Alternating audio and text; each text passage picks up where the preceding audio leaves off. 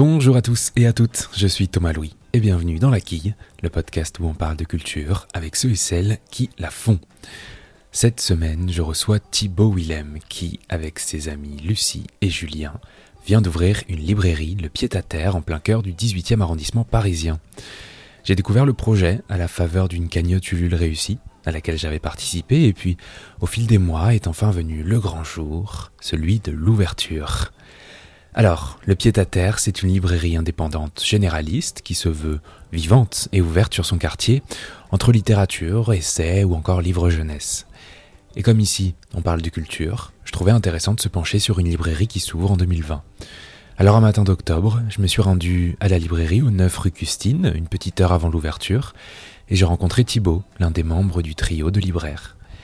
Et ensemble, on a parlé du choix du quartier, élément important lorsqu'on ouvre un tel commerce, de la manière dont le financement se met en place pour créer une librairie ou encore de comment un tel lieu d'échange et de rencontre installe son esprit au fil des semaines. Bonne écoute Bonjour Thibaut. Bonjour. Alors, si j'étais lourd, je dirais que nous sommes dans ton pied-à-terre. Mais je vais me contenter de dire que nous sommes dans votre toute nouvelle librairie, le pied-à-terre, donc, mhm. que vous venez d'ouvrir le 22 septembre avec euh, Lucie et Julien. Alors, on va planter le décor. On va revenir un peu sur la genèse de ce projet déjà, qui n'est pas un projet anodin, surtout cette année. Ouvrir un lieu, en l'occurrence une librairie, c'est un sacré enjeu aujourd'hui. Alors derrière le pied-à-terre, vous êtes trois. Lucie et toi, vous vous connaissez depuis 2011. Vous viviez à Lille, vous avez déménagé à Paris, vous avez rencontré Julien euh, il y a mmh, quelques années. T'as des sources J'ai un peu des sources. Encore en 2015-2016, vous avez rencontré Julien.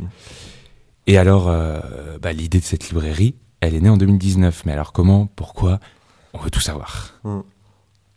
Alors en fait, euh, effectivement, par où ça a commencé?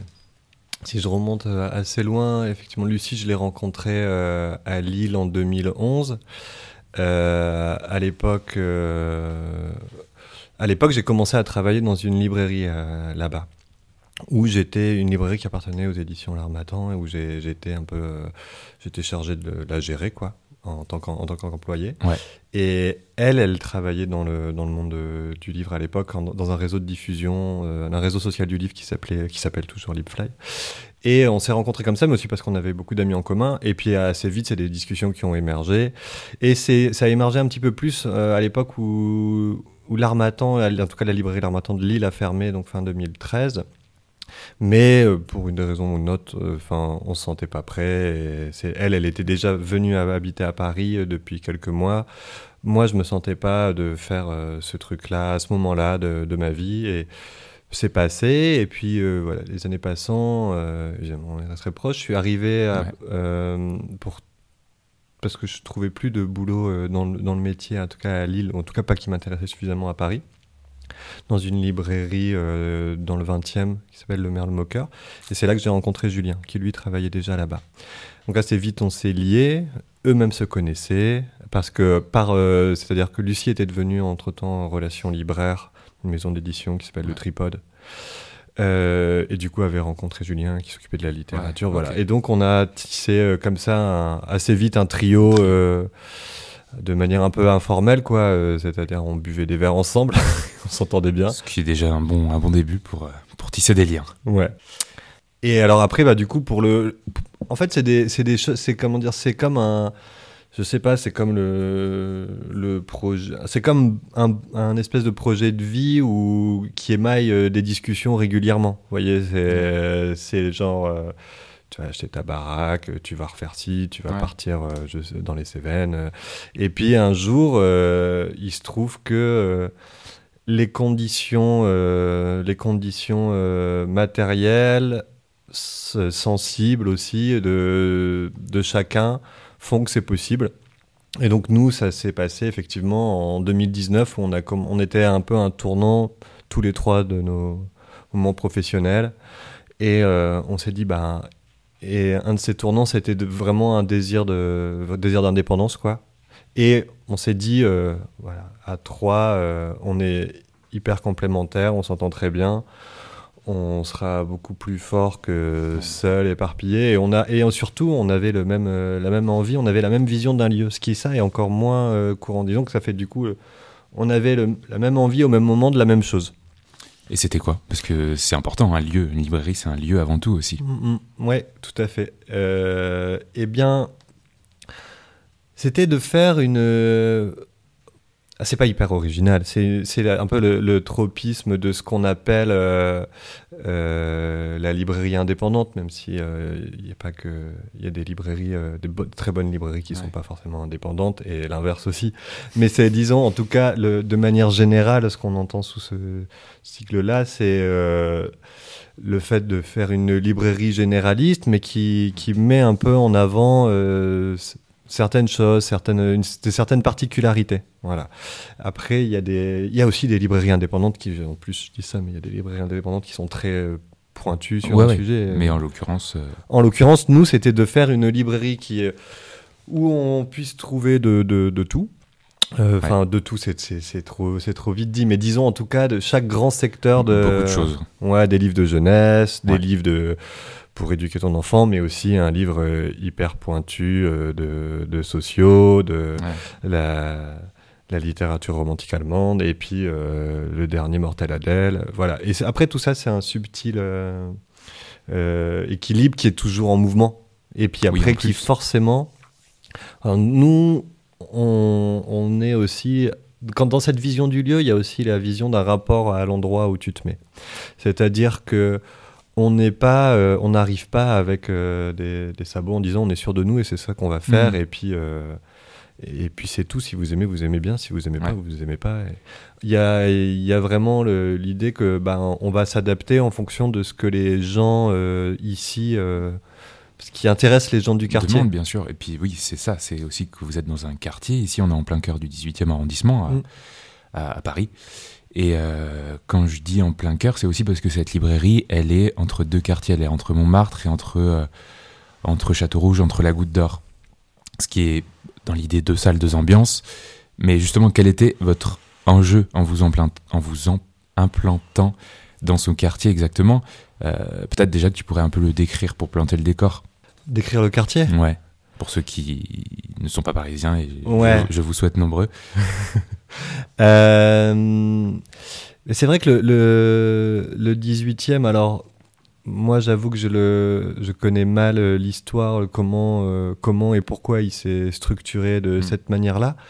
Mais on, va dire, pour être euh, un petit peu schématique, même si c'est un schéma qui se révèle assez euh, réel, c'est qu'il y, a un boulevard, donc le boulevard Barbès, qui sépare effectivement en deux le 18e, où d'un côté, il y aura euh, le quartier qu'on appelle le Marx d'Ormois, et puis plus proche encore du boulevard la Goutte d'Or et de Marx d'Ormois aussi qu'on appelle la Chapelle. Et donc la Chapelle la Goutte d'Or. Et de l'autre côté du boulevard on commence à monter vers la butte vers Montmartre où ce sont des zones euh, euh, évidemment beaucoup plus euh, touristiques déjà, mais aussi beaucoup plus, au-delà de ça, beaucoup plus aisées. Mmh. Même si, comme dans tous les endroits un peu touristiques de Paris, il y a de moins en moins d'habitants et de plus en plus de, de locations de, de, location de vacances, de Airbnb, etc. Mais en tout cas, disons qu'il y a effectivement, il y a deux... il y a comme ça, schématiquement, deux, on va dire, deux, salles, deux ambiances, effectivement, comme tu, comme tu disais. Et, euh, et nous, on a assez vite, euh, on s'est assez vite dit, bah, tout de suite en fait, euh, quand on a dit bon bah ok on le fait, alors on le fait où? C'est Château Rouge, c'est venu assez vite. Bon alors déjà il y a un premier critère, c'est juger que c'est c'est viable pour nous et que on puisse pas, on ne va pas mettre en péril d'autres librairies qui sont là. En tout cas, on, nous, on le pense. Et puis la vôtre aussi, par la même occasion. Et la nôtre aussi, ouais, voilà. Donc euh, voilà, on fait déjà, tu fais une carte de Paris, tu regardes les quartiers que tu aimes bien et tu regardes là où c'est possible, là où c'est pas possible. Euh, 18e, c'est un quartier euh, qu'on dans lequel euh, aucun de nous trois habitait à l'heure, euh, habite à l'heure actuelle, mais où Lucie a habité pendant, pendant quelques années, et dans lequel, euh, où on, qu'on fréquentait beaucoup. C'est-à-dire, moi, je venais hyper souvent ici boire des verres, etc., avec les amis. Puis voilà, me balader juste. J'aime bien, j'habite juste à côté, du coup, voilà. Euh, J'y venais souvent. Et puis, euh, du coup, justement, c'est ce côté d'être. euh, Château Rouge, c'est un. En tout cas, typiquement, en plus, là, là où, là où est le local, c'est un peu, effectivement, justement, à la, à la lisière entre les deux. Ouais. Et euh, ça, nous, ça nous plaisait beaucoup. Mais après, en fait, plus on le pratique, plus. euh, on, on voit les gens du quartier passer, etc. On se rend compte que euh, le, comme tout schéma, il est vrai, et il est, euh, il est, euh, il est très très imparfait parce que c'est un, parce que c'est, c'est un schéma et qu'en fait il y a les populations sont un peu plus mélangées que ce qu'on imaginait quand on voit le- ne serait-ce que les habitants du bâtiment de la librairie. Voilà, c'est euh, c'est pas euh, ce que les gens peuvent croire de ce qui se représente d'un d'appartement à Château Rouge, etc. Et et voilà, du coup, on est en tout cas un. C'est un lieu assez intense. Voilà. Qui, qui a, où il y a beaucoup de passages, où en plus, en tout cas, nous, on est euh, près de la bouche de métro de, Cha- de, hum, la bouche de métro de Château Rouge. Donc, il y a beaucoup de gens qui descendent de la butte, justement, ou d'un petit peu moins haut, euh, pour aller, euh, pour aller prendre le métro. Donc, ils passent devant. Il y en a d'autres qui montent. Il y a. euh, et effectivement, il y a, il y a des croisements. Alors, euh, il y a aussi des évitements, beaucoup. Mais euh, il y a aussi des, il y a aussi des croisements et et c'est pour ça que le quartier nous plaisait bien. Et justement, comment est-ce qu'on euh, comment est-ce qu'on saisit le, le pouls d'un quartier, de ce que les gens aiment précisément quand on est libraire? Parce que j'imagine que ça peut changer d'un quartier à un autre, d'une ville à un autre, etc. Bah, tu vois ce qui se vend. C'est assez, euh, c'est-à-dire c'est ce que les gens viennent te demander, euh, ce que les gens prennent, ce que les gens te disent aussi. Voilà, c'est ça. Est-ce que vous en discutez? Est-ce que c'est aussi ça tout- le métier de libraire, j'imagine? Tout le monde, faut, faut, faut vraiment euh, sentir un peu de, par plusieurs pistes. On peut pas se fier que à ce que Ouais. les gens disent parce que euh, c'est pas forcément représenta- représentatif. Il y a plein de gens qui ressentent plein de choses. Enfin, tout à chacun. euh, tu vas dans un endroit euh, qui, que ce soit un cinéma ou un commerce, euh, tu penses quelque chose, tu vas pas donner ton avis. La librairie, c'est Ouais, un, petit peu plus particulier. Effectivement, les, euh, les gens euh, l'expriment plus facilement, mais quand même, il y en a plein qui peuvent penser tout un tas de choses, en bien ou en mal, et ne, ne pas le dire. Donc, faut, faut voir déjà bah, ce, qui, ce qui part, euh, et puis après, effectivement, et savoir écouter euh, ce que les gens disent. S'il y a trois personnes qui viennent te demander tel type de bouquin et qui a l'air déçu que tu ne l'aies pas, voilà, faut. Mais il y a aussi savoir convaincre, il y a aussi savoir conseiller. Il y a, enfin, il y a aussi ce- cette facette du métier de libraire, libraire pardon, qui n'est pas que de euh, s'imprégner de ce que les gens aiment, mais aussi de leur faire aimer des choses qu'on a aimées, qu'on juge qualitatives, etc. Ce qui est aussi un métier subjectif, j'imagine. Mm, mm. Ben, ça, ça se voit sur le temps long. C'est-à-dire que quand tu, Oui, vrai. Ouais. quand tu vois que tu as réussi à, à fidéliser des, des gens Mm. qui, viennent, euh, qui viennent, qui reviennent, qui te redemandent conseil, qui te disent euh, j'ai aimé ça, ou juste qui vont fouiller dans ton rayon parce qu'ils aiment bien, ils ils aiment bien comment tu, tu l'as achalandé, ça c'est ça c'est très chouette. Moi, enfin, c'est quelque chose dont on a pas mal discuté. Euh, on aime bien tous les trois le- d'envisager le métier comme une espèce de, de mise en scène.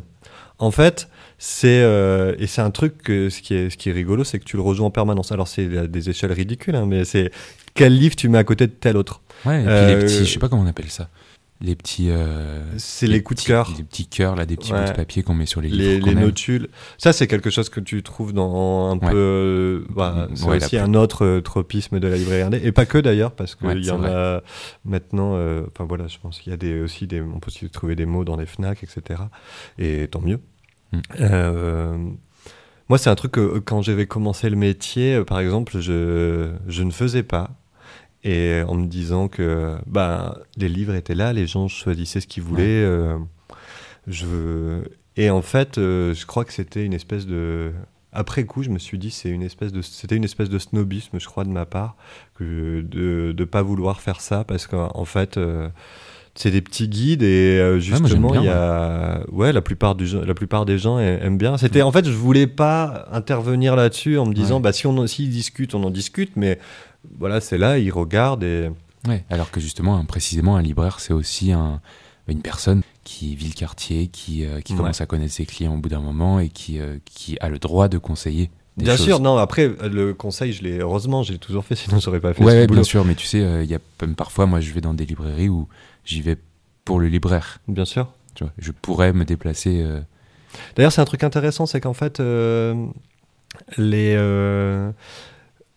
contrairement à ce qu'on imagine, euh, dans une ville comme Paris, en tout cas, où il y a beaucoup de librairies, mais c'est un cas assez particulier à, Paris peut-être, les, euh, les, les personnes qui vont en librairie sont rarement euh, très fidèles. Enfin, absolument fidèles, on va dire. C'est-à-dire qu'elles ont souvent plusieurs librairies. Euh, dans lesquelles euh, dans lesquelles elles vont en fonction de leur humeur, en fonction de leur euh, elles savent qu'elles vont trouver plutôt tel truc là et tel autre truc là-bas. euh, et ça, c'est quelque chose d'intéressant parce qu'on imagine la personne qui a sa librairie et qui y va toujours. Il y en a, hein, évidemment.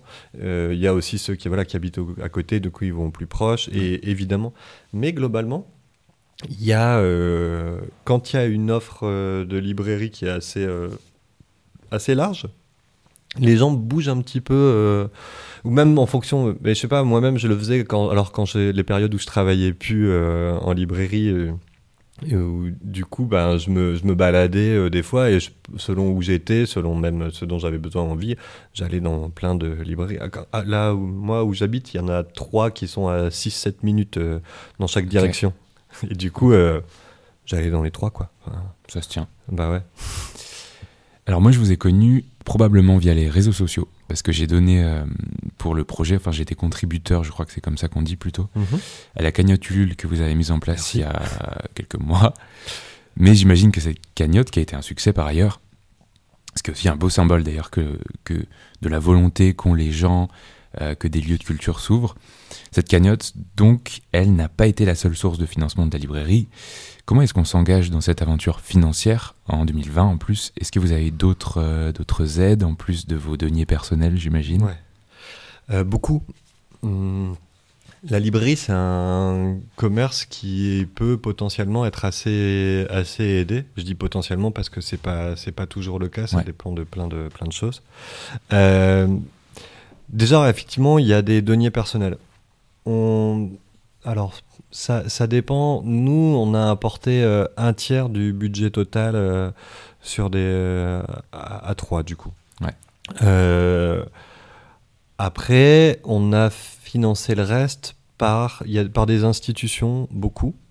Donc il y a une institution qui s'appelle l'ADELC, c'est l'Association de développement de la librairie de création, qui est un, un fonds associatif qui, est, euh, qui avait été créé par, euh, par des éditeurs et qui, qui l'est toujours d'ailleurs. Euh, J'espère ne pas dire de bêtises en disant ça, mais je crois bien que c'est ça. J'ai pas, pas l'info. Et qui, du coup, voilà, valide. on fait, c'est une candidature sur dossier, voilà, Ouais. avec présentation, assez classique. Assez classique, ouais. Après, du coup, les- ils ont, reçoivent plein de dossiers très différents, mais présentation du projet, viabilité économique, Ouais. financement, présentation des personnes. Pourquoi, euh, pourquoi, en gros, cette librairie, elle doit exister, quoi. Et, et ça, c'est national, hein, euh, Ouais. la DELC. Et donc, euh, eux, donc eux, c'était sous forme de prêt à taux zéro. Et puis, ils ont eux aussi vraiment une aide organisationnelle, c'est-à-dire qu'ils ont une vraie expertise du, de ce que c'est que de faire une librairie, d'en lancer une et de la gérer.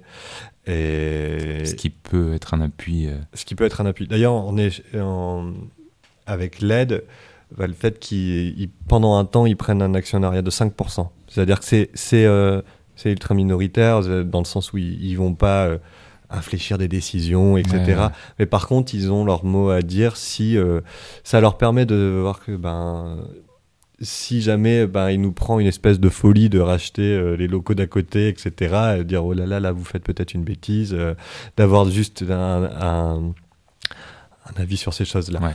Et eux, c'est le, le plus important. Et après, évidemment, aussi très important, il y a le Centre national du livre, Ouais. qui, eux, c'est sous deux formes. Le subvention est prêt à taux zéro. Et La DRAC. la DRAC. La DRAC, euh, la sous forme de subvention. La région Île-de-France aussi. Après, on avait euh, la ville de Paris, normalement, euh, devrait, en tout cas, on, a, manifester. on a- on a candidaté et, et, on, a bon espoir. Et puis, on a une banque aussi, et- évidemment. Qu'on embrasse. en tout cas, c'était intéressant la question de la banque parce que euh, du coup, enfin, c'est- assez révélateur de ce que c'est que de créer une librairie parce que, en fait, on se retrouve à apprendre plein de métiers très vite. Je dis pas qu'un métier, j'exagère, mais on se trouve plein de domaines. Ouais, Très, très rapidement. que être gestion- gestionnaire, c'est un vrai, euh, c'est un vrai point, j'imagine, quand on ouvre un commerce. Bah alors la, la gestion, là, on est en train de l'apprendre seulement. Ouais. Et on est encore et, et on va galérer un petit moment. Mm.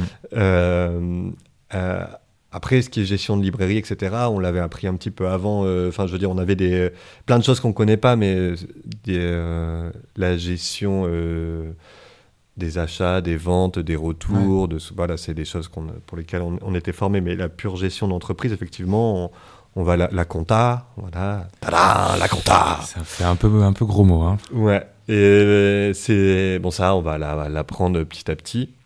Mais euh, en tous les cas, il y a, disons, il y a plein de domaines sur lesquels, bah, d'un seul coup, on se retrouve confronté à un mur. Et on fait, bah, faut apprendre. Et Ouais. du coup, bah, typiquement, euh, la banque, obtenir un prêt bancaire et obtenir juste une banque, c'est-à-dire qui accepte de d'être de nous de nous soutenir euh, pour, euh, enfin, de nous soutenir, ouais, de nous soutenir en filant un prêt, enfin, soutenir, parce que c'est, on les paye quand même Ouais, d'être, là. d'être là, on va dire, ouais. En tout cas, d'être, et puis même de- d'avoir son compte, simplement chez, Ouais. chez elle, parce que après, ben voilà, il y a un compte, il y a un terminal de carte bancaire, l'argent va quelque part. voilà. Ouais, il y a Donc- plein d'enjeux, quoi. Il y a plein. Et, et en fait, bah, par exemple, je parle du terminal à carte bancaire, c'est parce qu'il y, a des- il y a des taux de commission. Donc j'apprends ça, euh, voilà. Euh, Il y a des taux de commission Oui. sur chaque paiement, donc euh, n'importe qui va payer avec sa CB quelque part. Il y a un taux de commission et qui peut varier du simple au triple, Oui, voire plus. certains commerces qui n'acceptent pas la carte à partir de Voilà. 15 euros, je sais pas. Voilà, c'est ça, parce qu'il y, a des, il y a des commissions. Et euh, ça va dépendre des banques, et Mm. si les négociations sont, sont, sont assez, euh, sont, sont assez, sont assez, enfin, Mm. je vais dire drôles, parce que maintenant c'est, drôle. Au début, Ouais. c'est, un peu, euh, ça semble assez, euh, un peu ubuesque. Donc on apprend plein de trucs comme ça, et finalement, il y avait ce truc de, bon, bah, quelle est la banque qui serait un petit peu éthique, euh, qui nous soutiendrait, etc. Je crois, alors moi j'en ai discuté à pas mal avec euh, notamment un ami qui fait de la science politique et qui euh, cherche des, qui fait des recherches sur les banques et notamment la crise de 2008 et, qui me disait, il me disait, mais en fait aujourd'hui discriminer, discriminer par le positif une banque en France, c'est à peu près impossible. Parce que même celles qui sont à vocation, euh, ancienne vocation co- coopérative, etc., Pas de. Non. Mais par contre, il dit la, la, la, la meilleure chose à faire, c'est de trouver un bon ou une bonne conseillère pour laquelle, avec laquelle euh, ou laquelle tu as une bonne relation. Ouais, le courant passe, euh, passe bien. Et voilà, parce que tu sais que bah, elle va t'aider si tu as, Ouais. etc. Donc voilà, tu apprends ça. Et nous, en l'occurrence, effectivement, on est tombé sur une euh, très chouette personne. Et euh, bah, du coup, c'est c'est chouette. Ça parce que ça, ça, ça, ça aide à plein de moments où tu es un petit peu paumé et tout. Ouais. Et du coup, effectivement, c'était aussi un, un bon relais. Euh, voilà, après pour les personnes qui ont, qui ont aidé, évidemment, il y a le, du coup le, le, le financement euh, participatif qui nous a hyper surpris. Alors ça, c'est pareil, c'était quelque chose... euh, mais ça, c'est- ça dit plus largement sur le, ce que c'est la livre. Ça, je sais pas ce que c'est, si ça dit quelque chose, mais en tout cas sur ce qu'est la librairie ou ce que ça peut représenter. C'est-à-dire que nous, on rechignait un petit peu à faire un financement Je collaboratif. comprends, ouais. C'est parce qu'on on se disait c'est un c'est un commerce et qu'on fasse financer un projet associatif, etc. Ok, ok, évi- évidemment, évidemment, et c'est tant mieux. Même si ça pallie beaucoup le, recul de subventions, euh, de subventions publiques et que même voir les subventions publiques comptent là-dessus maintenant. Mais euh, ça, c'est un autre débat. Mais en tout cas, nous, on avançait en se disant, bah, on va quand même ouvrir un commerce, même si ça se veut évidemment euh, plus que ça, heureusement. Mais c'en est quand même un. Et du coup, euh, comment on Mm. fait pour demander de l'argent à des gens alors que nous-mêmes, on va vendre des trucs derrière, même si c'est des livres? Euh, Et puis, en fait, ben, c'est les, les discussions euh, juste autour de nous euh, ou qui nous ont décomplexés, entre guillemets, pour pour le faire. Avec euh, plein de gens qui nous ont dit non mais si mais faites-le moi je trouverais ça hyper normal de donner de Ouais. l'argent à une librairie c'est voilà, c'est un commerce qui a un statut particulier, clairement, et euh, bah du coup, on a dit ok, allons-y, et effectivement, il a été, euh, Et oui, ça s'est vérifié. ça s'est vérifié, ouais. Euh, et alors ce nom, le pied à terre, rapidement, en fait, qu'est-ce Mm. qu'il veut dire pour vous? Qu'est-ce qu'il veut dire pour nous aussi, clients peut-être? Euh, bah, pour les clients, euh, ce qu'ils ce qu'ils voudront bien y entendre, euh, euh, selon, selon chacun, chacune. Ouais. Et, mais en tout cas, pour nous, je pense que c'est c'est pas évident pour moi de répondre tout seul à ça parce que je crois qu'on a tous les trois un rapport un peu différent à, à ça, mais on s'y retrouve, donc c'est bien. Alors, on va dire qu'on le, le pied à terre, il y a, il y, a une- il y a une notion d'espace où qui n'est pas un chez soi, qui n'est pas étranger, qui est un endroit euh, où on Mm. passe, où on a des habitudes, où on vient, on se ressource, on s'en va et on va ailleurs. Et a- je sais, alors là, j'ai peut-être parlé plus pour moi, mon imaginaire à moi, Ouais. mais euh, c'est euh, voilà la, la, la ville une et une ville comme Paris en particulier est forcément un peu chaotique, euh, assez oppressive, assez agressive, même si elle est absolument pas que ça. Mais parfois, en tout cas, ça peut être euh, ça peut être un petit peu un petit peu dur. Et en tout cas, je crois qu'une ville se vit mieux avec des espaces qui sont des espaces euh, on va dire où on se ressource et un endroit un petit peu calme enfin, disons calme, pas forcément calme en fait, en tout cas, mais en tout cas un endroit un peu différent où on trouve d'autres choses. Et, euh, et en fait, le, pied à terre, c'est un, petit peu ça. Et en l'occurrence, il se trouve qu'on a trouvé le, local, ça lui va assez bien parce que voilà, il y a une petite cour euh, qu'on voit avec plein de. On a la chance d'avoir euh, une voisine qui est fan de verdure et du coup c'est rempli de rempli de verdure, donc c'est très c'est très agréable. Euh, le- en, en lui-même c'est c'est assez calme, c'est pas trop bruyant, Mhm. alors que si on sort dans la rue, euh, c'est la fête. Et, et du coup, il y a euh, voilà, il y avait cette notion-là. Et puis c'est après le, dans le pied à terre, il y a quelque chose voilà de un peu euh, en tout cas nous on se dit de, de commun, où il y a, il y a du commun qui est partagé, où les où les gens vont, vont venir euh, se l'approprier un petit peu aussi, Mhm. j'espère, proposer des choses. Il y, a, il y a aussi le fait que alors là, c'est particulièrement compliqué en ce moment. Déjà, on n'a pas complètement fini euh, l'installation de la salle du fond qui, est cens- qui sera censée être l'installation, l'endroit des rencontres.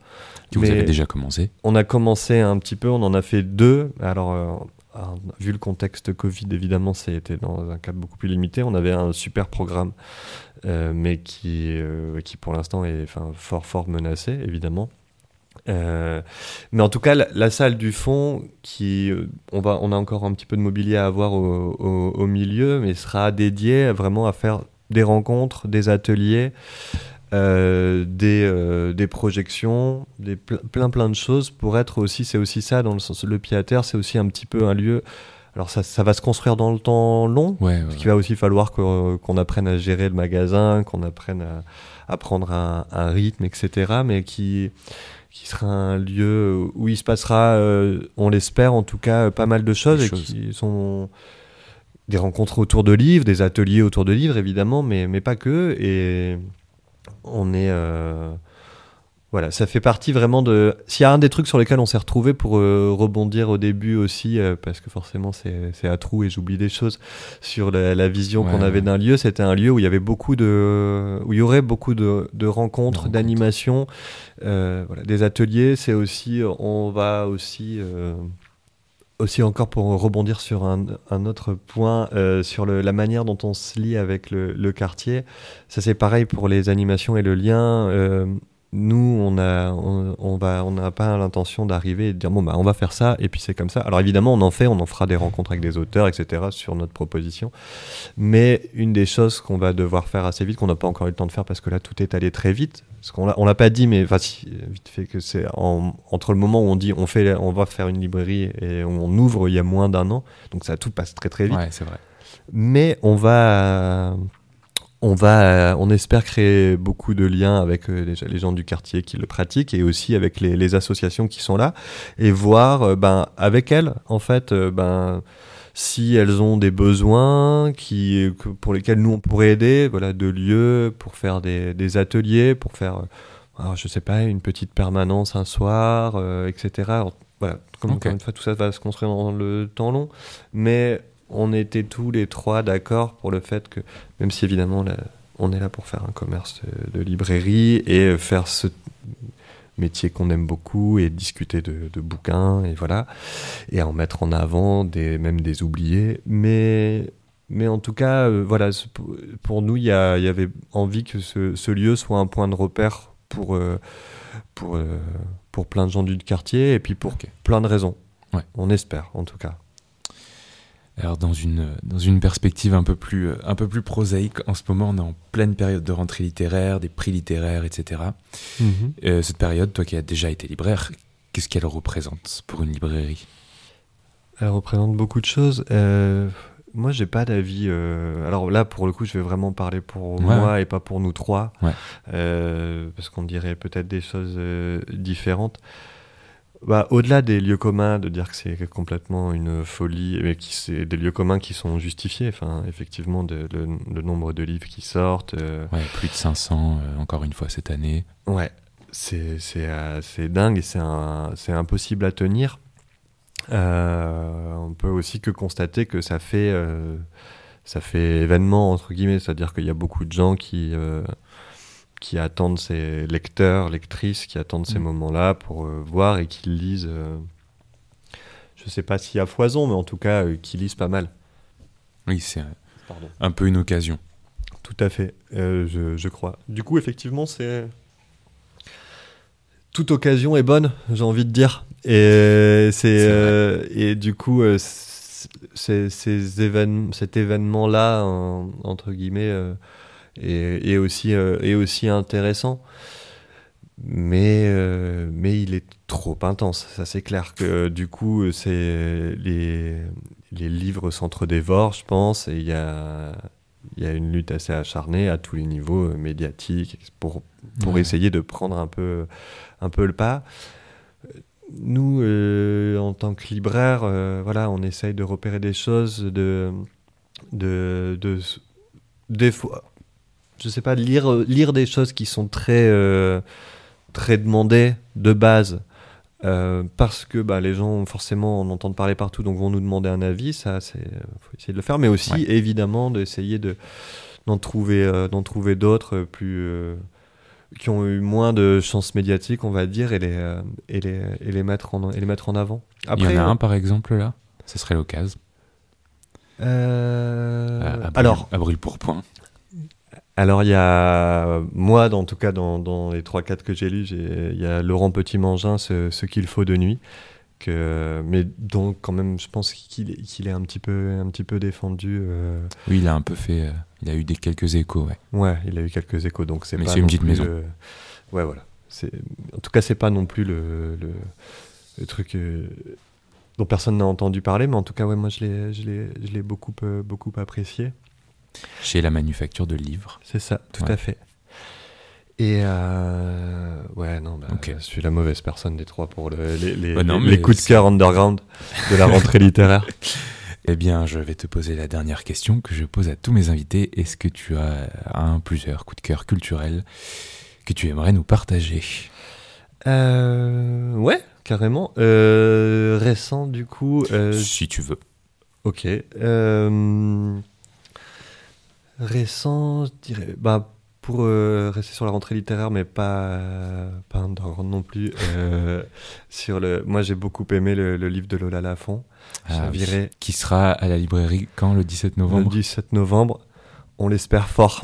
en tout Ouais. cas, euh, elle, euh, elle a accepté de venir et on Mm. serait hyper content de la, la recevoir parce que euh, moi, c'est un roman qui m'a vraiment, euh, vraiment touché, que j'ai, lu, euh, j'ai dévoré, quoi. Je l'ai lu très vite euh, euh, pendant les quelques jours de vacances que, que j'avais et ça m'a, j'ai trouvé ça assez incroyable de, de, de, de subtilité. De, elle, elle aborde des thèmes qui sont très très très très denses, très très durs aussi, et notamment celui du pardon ou du comment on fait pour vivre après avec un, un traumatisme assez fort, euh, qui soit le, le nôtre ou personnellement surtout, mais aussi celui d'une communauté à, la- à laquelle on appartient, aussi la question de ce que c'est qu'une culture légitime, euh, transfuge de classe aussi, quand on vient d'un milieu, qu'on arrive dans un autre.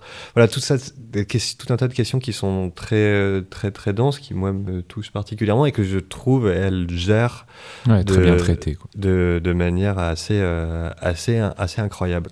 Et donc tout tient comme ça dans un, dans un équilibre euh, assez, assez impressionnant et j'ai eu l'impression de alors que c'est euh, des thématiques qui sont assez dures d'avoir un, un grand souffle euh, à la fin, quand je le, à la fin de la lecture, c'était très bien. Et puis sinon, je peux. Allez, j'en fais deux autres vite fait. Vas-y, autant que tu veux. Il y avait euh, la, la BD de Léonie Bischoff sur Anaïs Nin. Euh, qui m'a qui m'a beaucoup plu. Alors Anaïs Nin, moi, ça fait partie des trucs que j'ai lus il y, a, y a longtemps. Moi, j'ai en fait, personnellement, j'ai commencé à lire euh, très, très, très tard, euh, quand j'avais 18, 19 ans. Et euh, avant ça, j'étais pas du tout proche ou touché par, par le livre. Et Anaïs Nin, c'est un des trucs que j'ai lu vraiment sur les premières années. je sais pas, ça faisait trois ans que je me mettais à lire un petit peu. Et je sais plus pourquoi j'étais tombé dessus, mais c'était une, c'était tombé, j'étais tombé sur ses journaux du coup. Anaïs Nin, c'est quelqu'un qui a écrit des journaux toute sa vie, enfin un journal, son journal toute sa vie. Et euh, il y a une période, notamment dans les, enfin surtout dans les années 30, où euh, en fait il y a eu deux journaux. Il y a un, journal qui a été un journal qui a été publié dans les années 60, euh, je crois, et puis un autre caché qui a été publié après la mort de tous les protagonistes dans les années 80. Mm.